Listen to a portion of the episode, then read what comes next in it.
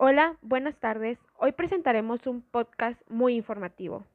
Hola, les presentaré a los locutores que son Leslie Ailín Fuente Ramírez, Julia María León Verduzco, Ana Patricia Priego González, Jimena Monserrat Mejía Guayo, Juan Pablo Norato Cernas, Julio Alejandro Campos Mancilla y su servidora Fernanda Viviana Tororo.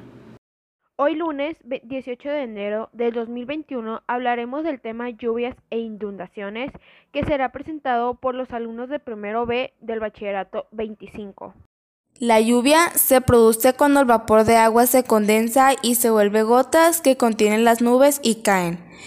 Gracias a las lluvias también se producen las inundaciones a las cuales se le conoce como al desborde o la acumulación accidental de agua en una región de territorio que normalmente está seca, usualmente como consecuencia de fenómenos meteorológicos y o de desbalances en el nivel hídrico de las regiones.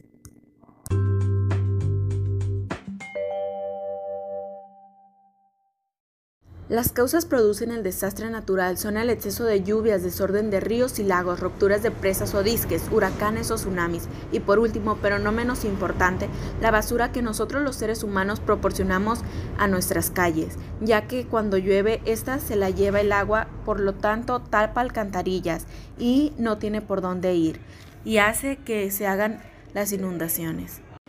También los fenómenos sí que son naturales, pero los desastres se producen por la acción del hombre en su entorno. Por ejemplo, la inundación de llanura aluvial por el desbordamiento de un río es un fenómeno natural.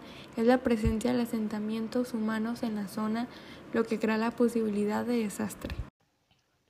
Aquí nosotros les ofrecemos medidas de prevención en caso de este u otro desastre natural. El número uno es arma un plan familiar el número 2, identifica las áreas seguras de tu casa. El número 3, debes tener a la mano documentos importantes. El número 4, preparar un kit de supervivencia. El número 5, tener una linterna con baterías. Y el número 6, tener un radio de pilas. ¿Qué hacer antes, durante y después de este desastre natural? Antes, Mantén a mano una linterna y radio de baterías con baterías. Almacena suficiente agua potable, alimentos enlatados y un abrelatas. Ten en mano un botiquín de primeros auxilios, ropa abrigada e impermeable.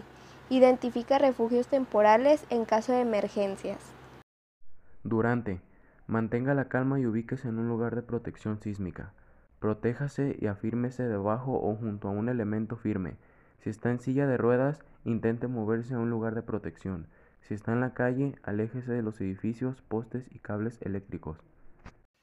Después, enciende la radio y sigue las instrucciones recomendadas por las autoridades. Recuerda mantenerte lejos de postes, edificios, cables eléctricos y árboles, ya que pueden haber pequeños terremotos secundarios. Si hay heridos cercanos, pide auxilio vía móvil a los cuerpos del socorro.